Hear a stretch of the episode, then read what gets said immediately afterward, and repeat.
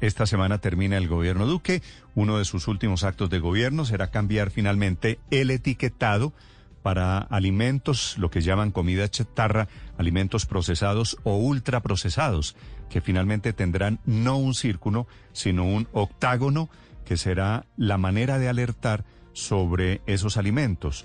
La forma octogonal es la más apropiada para llamar la atención y con mayor potencial de maximizar la percepción que usted va a ver seguramente en esos alimentos, en papas fritas, en comida que está muy procesada, que está acompañada con un texto que dirá exceso en. Lo explica el ministro de Salud, Fernando Ruiz. La recomendación de la universidad es la de adoptar el etiquetado octogonal usar la palabra exceso para definir los nutrientes que se encuentren en cantidades excesivas dentro de los productos, especialmente en lo relacionado con azúcares, grasas saturadas, grasas trans y sodio, y eh, también con en un trabajo conjunto con el Ministerio de Salud. Y ese nuevo etiquetado lo comenzamos, lo comenzaremos a ver en el momento esta semana en que salga publicada la resolución, cuando el alimento tenga eh, la comida más que alimento, exceso en sodio, en azúcares, grasas saturadas,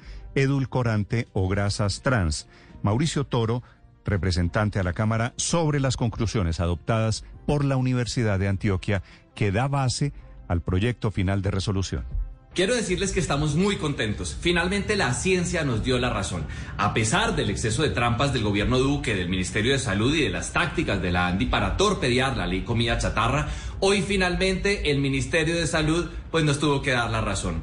El estudio contratado a la Universidad de Antioquia concluyó de manera irrefutable que la mayor evidencia científica establece el mejor etiquetado posible, que es el octagonal con la palabra exceso, sin dibujos, es decir, todo lo contrario a lo que el Ministerio de Salud y la ANDI tanto quisieron. 5 de la mañana, 41 minutos. Claro que hay una corrección y el Ministerio de Salud la admite al final de cuentas, eso se trasladará en mayores advertencias a nosotros, a los consumidores. Diana Pedraza. Hola Néstor. Mediante un proyecto de decreto, el Ministerio de Salud explicó la propuesta del gobierno saliente respecto a la forma, color, tamaño, valores máximos, ubicación, leyenda, proporciones y dimensiones que debe contener el etiquetado frontal de advertencia de los alimentos. En este sentido, la Universidad de Antioquia realizó la evaluación de la mayor evidencia disponible para establecer las características que debe tener la etiqueta y concluyó que deberá tener forma octagonal, deberá ir de color negro y deberá tener el texto exceso Cabe resaltar que la forma del símbolo ha sido objeto de polémica, pues el ministerio ya había propuesto el etiquetado circular y con las palabras alto en. Se espera que para el mes de diciembre, tal cual está planteado en el cronograma, se esté expidiendo el acto definitivo de modificación de la resolución 810, aseguró el ministro de Salud y Protección Social, Fernando Ruiz Gómez. El decreto finalmente especifica que tan pronto empiece a regir la medida, se daría un plazo de seis meses para que los productores, importadores y comercializadores de los implementen las etiquetas en los productos. Diana Pedraza, Blue Radio.